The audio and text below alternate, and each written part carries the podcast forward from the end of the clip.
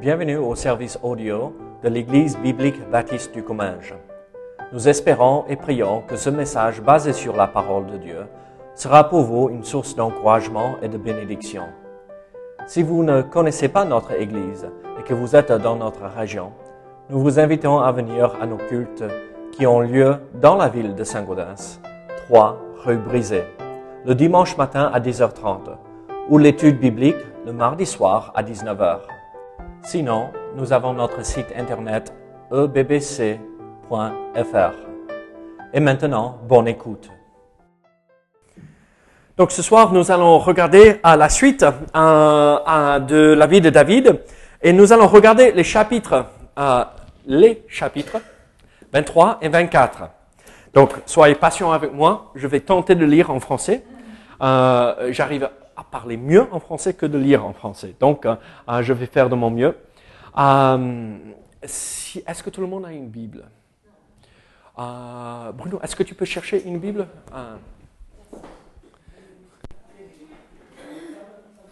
Très bien. 1 Samuel chapitre 23, c'est la page 225, devant 226, 226 dans notre Bible. 1 Samuel chapitre 23. On va dire à David, voici les Philistins ont attaqué Kilia. Et ils pillent les airs. David consulta l'Éternel en disant, irai-je et battrai-je ces Philistins? Et l'Éternel lui répondit, va, tu battras les Philistins et tu délivreras Kilia. Mais les gens de David lui dirent, voici, nous ne sommes pas sans crainte ici même en Juda. Que serait-ce si nous allons à Kélia contre les troupes des Philistins. David consulta encore l'Éternel, et l'Éternel lui répondit, Lève-toi, descends à Kélia, car je livre les Philistins entre tes mains. David alla donc avec ses gens à Kélia, et, il se battit contre les Philistins. Il amena, euh, leur euh, bétail, amena leur bétail et leur fit éprouver une grande défaite. Ainsi David délivra les habitants de Kélia. Lorsque Abiatar, fils d'Achimelech, euh, s'enfuit vers David à Kélia, il descendit ayant en main l'éphode. Saül fut informé de l'arrivée de David à Kélia et il dit, Dieu le livre entre mes mains, car il est venu s'informer dans une ville qui a des portes et des barres. Et Saül convoqua tout le peuple à la guerre afin de descendre à Kélia et d'assiéger David et ses gens. David, ayant euh, eu connaissance du mauvais dessein que Saül projetait contre lui, dit au sacrificateur Abiatar, apporte l'éphod. Et David dit, Éternel, Dieu d'Israël, ton serviteur apprend que Saül veut venir à Kélia pour détruire la ville à cause de moi. Les habitants de Kélia me livreront-ils entre ses mains? Saül descendra-t-il comme ton serviteur l'a appris. Éternel, Dieu d'Israël, daigne le révéler à ton serviteur. Et l'Éternel répondit, il descendra. David dit encore, les habitants de Kélia me livreront-ils, moi et mes gens, entre les mains de Saül? Et l'Éternel répondit, ils te livreront. Alors David se leva avec ses gens au nombre d'environ 600 hommes. Ils sortirent de Kélia et s'en allèrent où ils purent. Saül, informé euh, que David s'était euh, sauvé de Kélia, suspendit, sa marche. David demeura au désert, dans des lieux forts, il resta sur la montagne du désert de. Ziph. Saül le cherchait toujours, mais David ne le livra pas entre ses mains. David, voyant Saül en marche pour euh, attenta à sa vie, se tint au désert de Ziph, dans la forêt. Ce fut alors que Jonathan, fils de Saül, se leva et alla vers David dans la forêt. Il fortifia sa confiance en Dieu. Prions ensemble. Seigneur, sois avec nous. Aide-nous à comprendre ce que tu veux nous montrer ici dans ces quelques chapitres que nous allons voir ce soir. Seigneur, c'est des passages riches de vérité et surtout à, l'instant ce que euh, nous traversons dans notre assemblée. Seigneur, encourage-nous au nom de Jésus. Amen.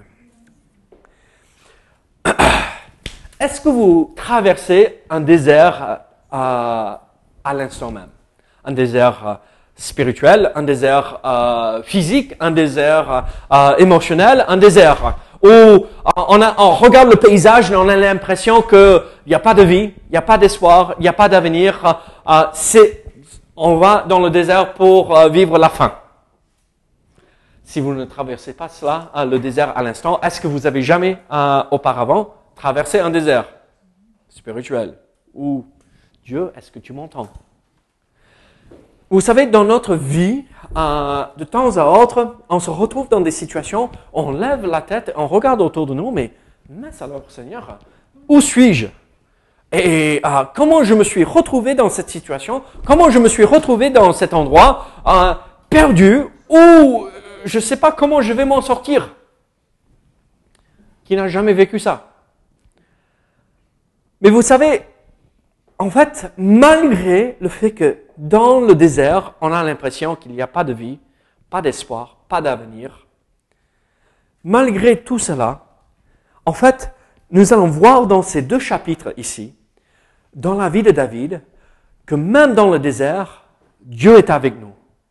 Dieu ne nous abandonne jamais. Il est toujours fidèle et c'est dans le désert que nous retrouvons David, qui grandit dans sa foi, qui a approfondi sa connaissance de Dieu, et il voit la main de Dieu agir puissamment. Et en fait, nous voyons, nous retrouvons David, il traverse trois déserts. Dans ces deux chapitres, il se retrouve dans trois déserts différents, ou euh, nommés différemment. Et à chaque fois, nous voyons que Dieu lui montre quelque chose, lui révèle quelque chose par rapport à sa nature, lui, lui fait euh, croître dans sa connaissance de son maître. Alors, peut-être nous traversons le désert, mais ce n'est pas forcément toujours que de mauvaises choses. Il y a aussi des bonnes choses que nous pouvons apprendre pendant ces épreuves et à travers ces épreuves. Alors, regardons avec moi, euh, regardez avec moi, ici dans euh, la première partie de chapitre 23, nous voyons ce premier désert, le, désert de Ziph. Euh, est-ce que vous avez jamais entendu parler du désert de Ziph? Pas moi. Ah oui, en lisant, mais si on recherche sur la carte, on a du mal à retrouver le désert de Ziph. où c'est? Mais c'est en Israël quelque part. Et c'est là où David se, euh, se retrouvait. Et en fait, il part pour protéger euh, cette ville de Kélia. Et il est là dans cette ville euh, fortifiée. Il y, a des, euh, il y a des portes, des murs. Et Saül pense pouvoir l'attraper et le coincer dans cette ville où, enfin, je vais l'avoir. Euh, vous vous rappelez de ces dessins animés où il y avait le chasseur qui pour chasser Bugs Bunny. Enfin, je vais l'avoir. c'est lui qui disait ça? Quelque chose comme ça. Enfin, je vais avoir mon lapin. Ah. Oui, voilà. Et ah, enfin, euh, Saül va avoir David et il va pouvoir euh, le mettre à mort, il va pouvoir le tuer. la mentalité de Saül est vraiment tordue ici, dans cette situation. C'est horrible ce que Saül euh, pense et projette à faire contre David. Et en fait, quand nous regardons, regardez verset 14, euh, de chapitre 23,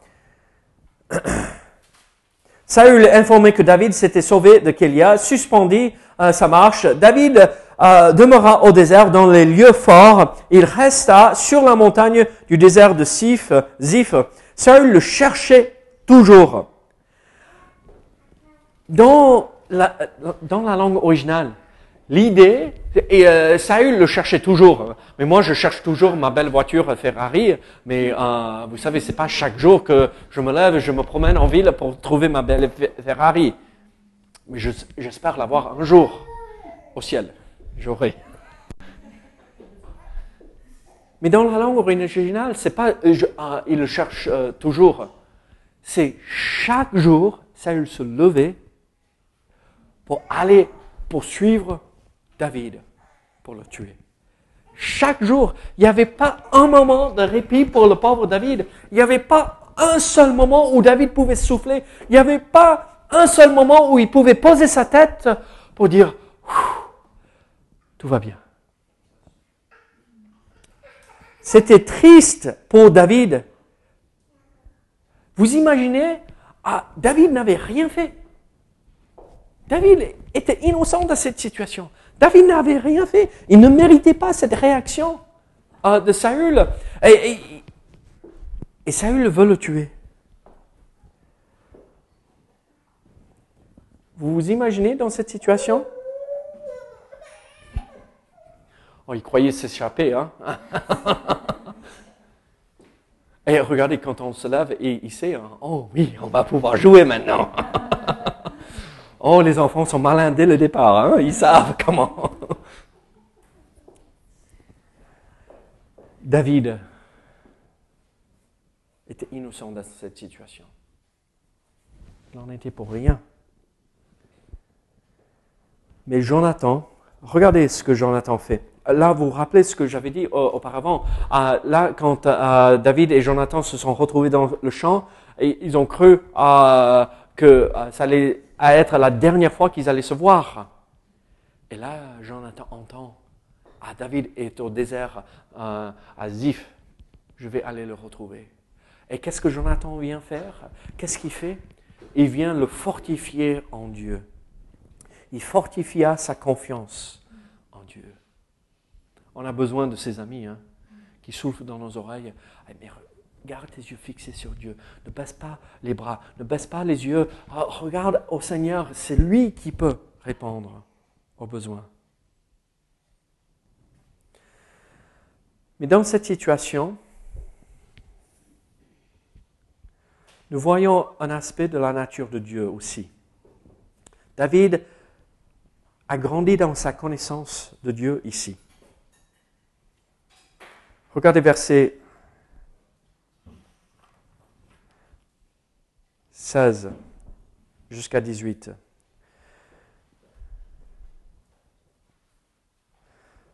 Ce fut alors que Jonathan, fils de Saül, se leva et alla vers David dans, la forêt. Il fortifia sa confiance en Dieu et lui dit, ne crains rien car la main de Saül, mon père, ne t'atteindra pas. Tu régneras sur Israël et moi, je serai au second rang près de toi. Saül, mon père, le sait bien aussi. Ils firent tous deux alliance devant l'Éternel. Et David resta dans la forêt et Jonathan s'en alla chez lui. Nous voyons en fait Dieu à travers Jonathan. Qu'est-ce que Jonathan vient faire? Il vient nous encourager. Ah, il vient encourager David. C'est la même chose que Dieu fait. Nous sommes peut-être dans notre propre désert euh, de Ziph à l'instant. Et là, on regarde autour de nous et on a l'impression, et, tout nous semble être perdu. Il n'y a plus d'espoir. Saül est à deux doigts de mettre sa main sur moi. Il va ôter ma vie. Il va me tuer parce qu'il me déteste il a de la haine dans son cœur pour moi. Et Jonathan vient le soutenir, l'encourager, le fortifier dans le Seigneur. Nous avons un Dieu qui fait la même chose. Je vais vous lire un, verset dans 2 Corinthiens chapitre 1er, versets 3 et 4. Béni soit Dieu, le Père de notre Seigneur Jésus-Christ, le Père des miséricordes et le Dieu de toute consolation, qui nous console dans toutes nos afflictions, afin que par la consolation dont nous sommes l'objet, de la part de Dieu, nous puissions consoler ceux qui se trouvent dans quelques afflictions. Qui est ce Dieu qui nous console? Qui est ce Dieu qui a consolé euh, David à travers Jonathan? Le Père des miséricordes, le Dieu de toute consolation qui nous console dans toutes nos afflictions.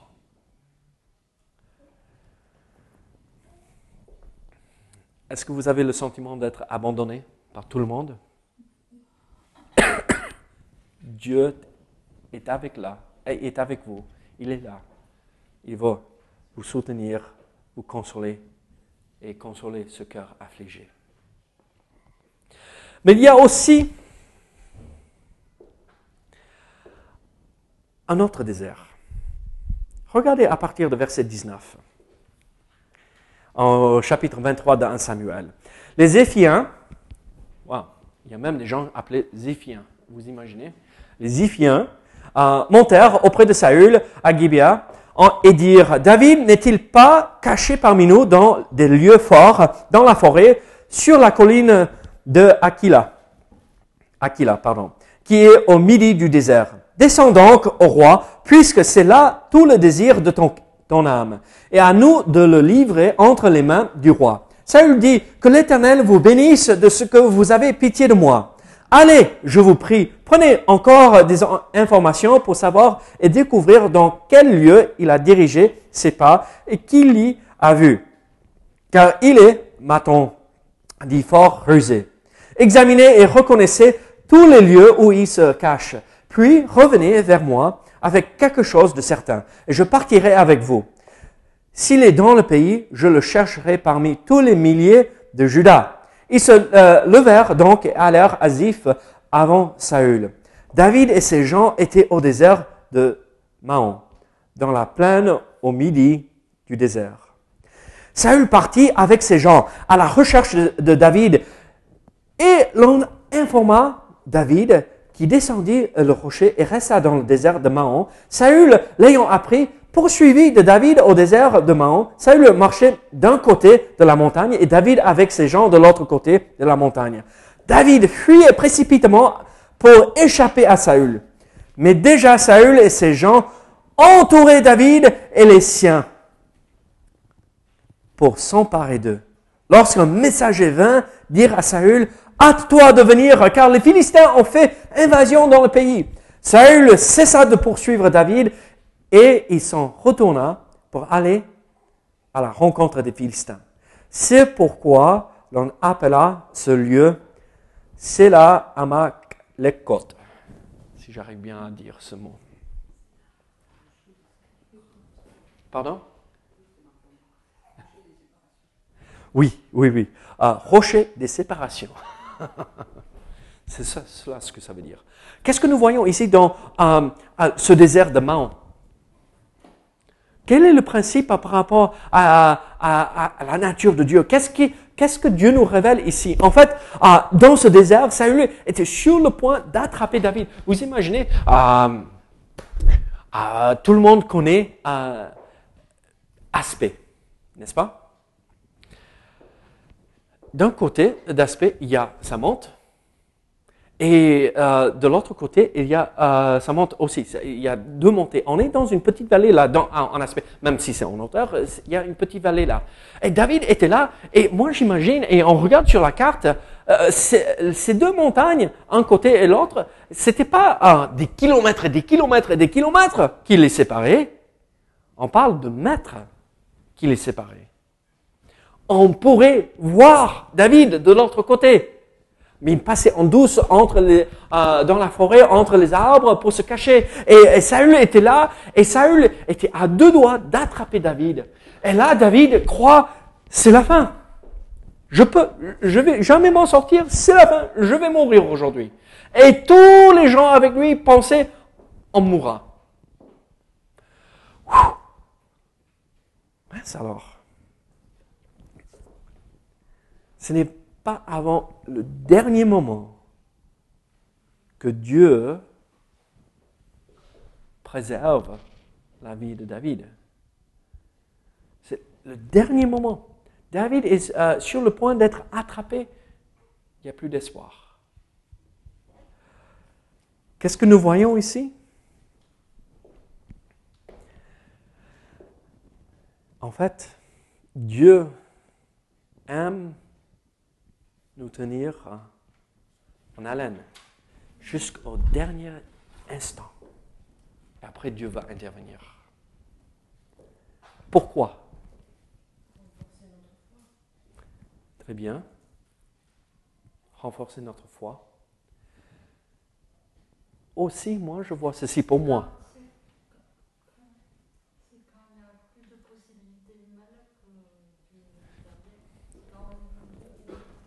Oui. Voici ce que moi je vois ici. Ça, rejoint ce que tu dis. En fait, je suis fort, je vais me débrouiller, je vais m'en sortir moi-même. ah, je peux me débrouiller, je vais réussir. Et chaque fois, ça me tombe dessus. Et ok, c'est pas grave. Et, et tout s'écroule. Jusqu'à ce que j'apprenne, ne compte pas sur ta force, mais compte sur Dieu. Et regarde à Dieu. En fait, le désir de Dieu, c'est d'enlever toute idée d'autosuffisance. On est incapable. Je suis incapable de faire quoi que ce soit. Mais c'est Dieu qui me rend capable de le faire. Alors, en fait, ça fait croître la foi en Dieu. Et ça crée une dépendance entière sur Dieu. C'est dans le désert de Mahon que nous apprenons que Dieu, très souvent, attend au dernier moment pour intervenir et secourir ses enfants. Pourquoi? Parce que la plupart du temps, c'est le seul moyen d'éradiquer l'idée de l'autosuffisance chez nous. Je dois compter entièrement sur Dieu. Ouais. Laetitia avait trouvé un travail et elle avait besoin d'une voiture. Et euh, on, a, on cherchait, on a impossible de trouver une voiture, impossible. J'avais remis ça avec Seigneur. Et euh, deux jours avant, il commence son travail. J'ai un voisin retraité qui vient me voir et qui me dit J'ai peur de vous vendre ma voiture, je vous la vends donc à vous. Ah. Deux jours avant. Deux jours avant. Dieu est intervenu. Il a pourvu aux besoins. Écoutez ceci. 1 Thessaloniciens chapitre 2, verset 4. Mais selon que Dieu nous a jugés dignes de nous confier l'évangile, ça parle de nous, ainsi nous parlons non comme pour plaire à des hommes, mais pour plaire à Dieu. Et voici ce Dieu qui sonde nos cœurs. L'idée de sonder le cœur, c'est d'éprouver, d'examiner. Est-ce que tu vas regarder? Est-ce que tu vas tenir ferme jusqu'au dernier instant et je vais intervenir à ce moment-là? Est-ce qu'il le fait chaque fois? Non. Parfois, euh, il laisse les choses euh, s'écrouler pour qu'on apprenne aussi une autre leçon. Mais très souvent aussi, il intervient au dernier moment afin de nous épargner d'une triste situation. Donc nous voyons ceci. Euh, Dieu est ce Dieu qui est là pour intervenir au dernier euh, instant. Mais aussi c'est ce Dieu qui nous soutient, qui nous fortifie, qui console notre cœur. Ça c'est le désert de Mahon et le désert de Ziph. Mais regardez chapitre 24 et nous voyons le dernier désert que nous allons voir ce soir. De là, David monta vers les lieux forts d'Engedi, où il demeura lorsque Saül fut revenu de la poursuite des Philistins. On vint lui dire, voici David est dans le désert d'Engedi. Saül prit 3000 hommes. Ouh, là, il rigole plus. Euh, il a 3000 hommes, 3000 hommes avec lui, d'élite sur tout Israël. Il alla chercher David et ses gens jusqu'à juste sur les rochers des boucs sauvages. Alors là, on ne laisse pas une seule pierre euh, là non retournée. Il arriva à des parcs des brebis qui étaient près du chemin. Et là se trouvait une caverne où il entra pour se couvrir les pieds. Donc, qui veut dire il est allé pour euh, faire ses besoins, d'accord? Couvrir les pieds, c'est un moyen poli pour dire euh, il est allé aux toilettes. David et ses gens étaient au fond de la caverne. Les gens de David lui dirent, voici le jour où l'Éternel te dit, je livre ton ennemi entre tes mains. Euh, traite-le comme bon te semblera. David se leva et coupa doucement le pan du manteau de Saül. Après cela, le cœur euh, euh, lui battit parce qu'il avait coupé le pan du manteau de Saül. Il dit à ses gens, que l'Éternel me garde de commettre contre mon Seigneur, loin de l'Éternel, une action telle que, je, telle que de porter ma main sur lui. Car il est loin de l'Éternel. Par ces paroles, David arrêta ses gens et les empêcha de se jeter sur Saül. Puis Saül se leva pour sortir de la caverne et continua son chemin. Après cela, David se leva et sortit de la caverne. Il se mit alors à, à crier après Saül. Au roi, mon Seigneur! Saül regarda derrière lui et David s'inclina le visage contre terre et se prosterna. David dit à Saül, pourquoi écoutes-tu les propos des gens qui disent, voici, David cherche ton malheur. Tu vois maintenant de tes propres yeux que l'Éternel t'avait livré aujourd'hui entre mes mains dans la caverne. On m'excitait à te tuer. Mais je t'ai épargné et j'ai dit, je ne porterai pas la main sur mon Seigneur, car il est loin de l'Éternel. Vois mon Père, vois donc le pan de ton manteau dans ma main. Puisque j'ai coupé le pan de ton manteau et que je n'ai t'ai pas tué. Sache et reconnais qu'il n'y a dans ma conduite ni méchanceté, ni révolte, et que je n'ai point péché contre toi. Et toi, tu me dresses des embûches pour monter la vie. L'Éternel sera juge entre toi et moi. L'Éternel me vengera de toi, mais je ne porterai point la main sur toi. Des méchants, viens. La méchanceté, dit l'ancien proverbe. Aussi, je ne porterai point la main sur toi. Contre qui le roi d'Israël s'est-il mis en marche? Qui poursuis-tu? Un chien mort? Une puce? L'Éternel jugera et prononcera entre moi et toi. Il regardera, il défendra ma cause, il me rendra justice en me délivrant de ta main. Lorsque David eut fini d'adresser à Saül ces paroles, Saül dit, Est-ce bien ta voix, mon fils David? Et Saül éleva la voix et pleura. Et il dit à David, Tu es plus juste que moi, car tu m'as fait du bien et moi je t'ai fait du mal. Tu manifestes aujourd'hui la bonté avec laquelle tu agis envers moi, puisque l'Éternel m'avait livré entre tes mains et que tu ne m'as pas tué. Si quelqu'un rencontre son ennemi, le laisse-t-il poursuivre tranquillement son chemin? Que l'Éternel te récompense pour ce que tu m'as fait en ce jour. Maintenant voici, je sais que tu régneras et que la royauté d'Israël restera entre tes mains. Jure-moi donc par l'Éternel que tu ne détruiras pas ma postérité après moi et que tu ne retrancheras pas mon nom de la maison de mon père. Euh, David lui jura à Saül. Puis Saül s'en alla dans sa maison et David et ses gens montèrent au lieu fort. Là, ce chapitre, il est fort. Qu'est-ce que nous voyons ici? Dans le désert d'Angedi, Saül s'est trouvé, sans le savoir, dans une situation dangereuse. Dans le noir, David aurait pu euh, prendre son épée et enlever la vie de Saül. Mais David a simplement coupé le pan de sa robe, juste une partie euh, de son manteau, entre guillemets, euh, pour le vocabulaire d'aujourd'hui, et c'est tout. Et immédiatement, qu'est-ce que David a ressenti? J'aurais pas dû toucher, loin de l'éternel. J'aurais pas dû lever la main, j'aurais pas dû faire quoi que ce soit contre Saül. Qu'est-ce que nous apprenons ici? En fait, Dieu est ce Dieu qui s'en occupe de la vengeance.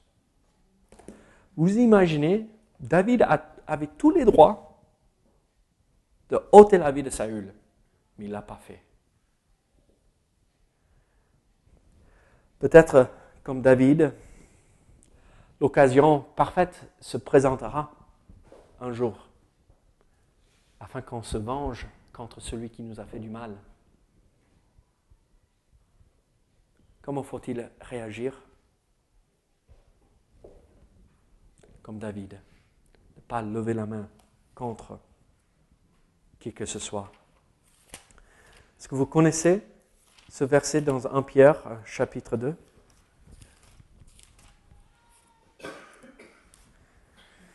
1 Pierre chapitre 2, verset 23.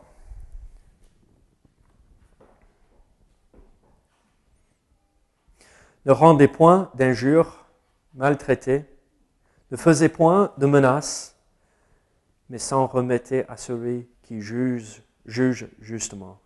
Lui qui a porté lui-même nos péchés en son corps sur le bois, afin que mort au péché, nous vivions pour la justice. Comment faut-il réagir comme Christ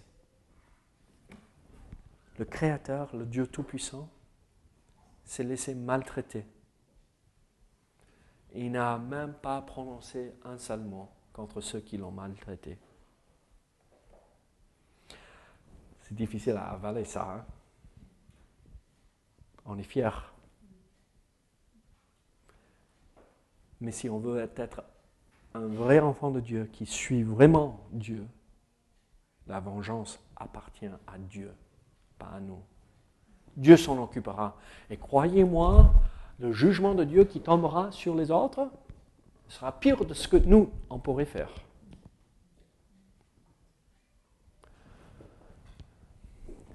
Dieu s'en occupe de ses enfants. Laissons-lui s'en occuper des autres. Qu'est-ce que nous voyons ici? En fait, Dieu est souverain et Dieu s'en occupe de ses enfants. La paix s'est retrouvée entre Saül et David. Entre guillemets, la paix. Ils ont fait la paix ce jour-là. Et qu'est-ce qui s'est passé?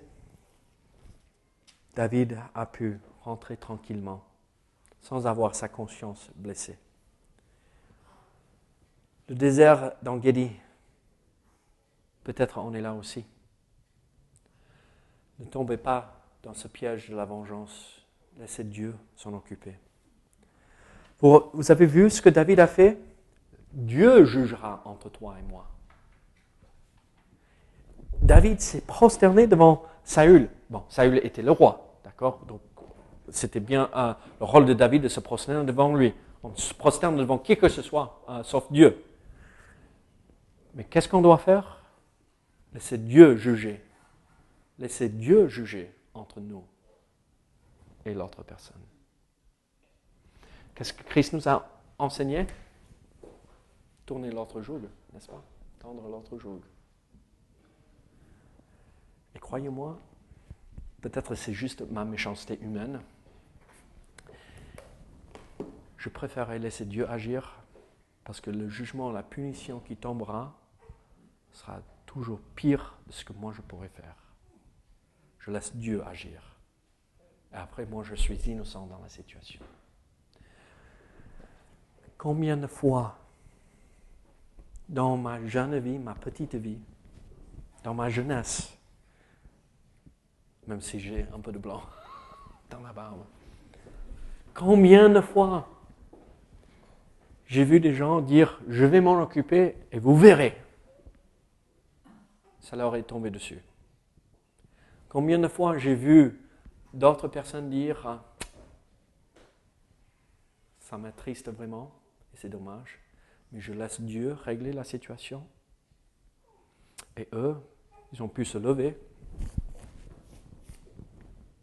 continuer leur chemin. Et ceux qui avaient fait tort, leur vie était complètement gâchée. Ce n'est pas ce qu'on souhaite pour les autres. Hein. On ne veut pas qu'ils souffrent, mais Dieu s'en occupe. Dieu est souverain. Laissons-le agir. Il peut le faire.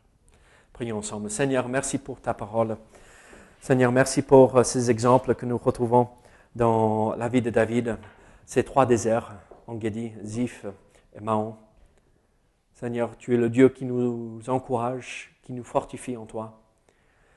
Tu es ce Dieu qui intervient au dernier moment afin que nous apprenions ne pas être autosuffisants, mais de compter entièrement sur toi. Mais tu es aussi ce Dieu où la vengeance t'appartient. Elle n'est pas à nous. Donc Seigneur, aide-nous à te faire confiance en toute situation.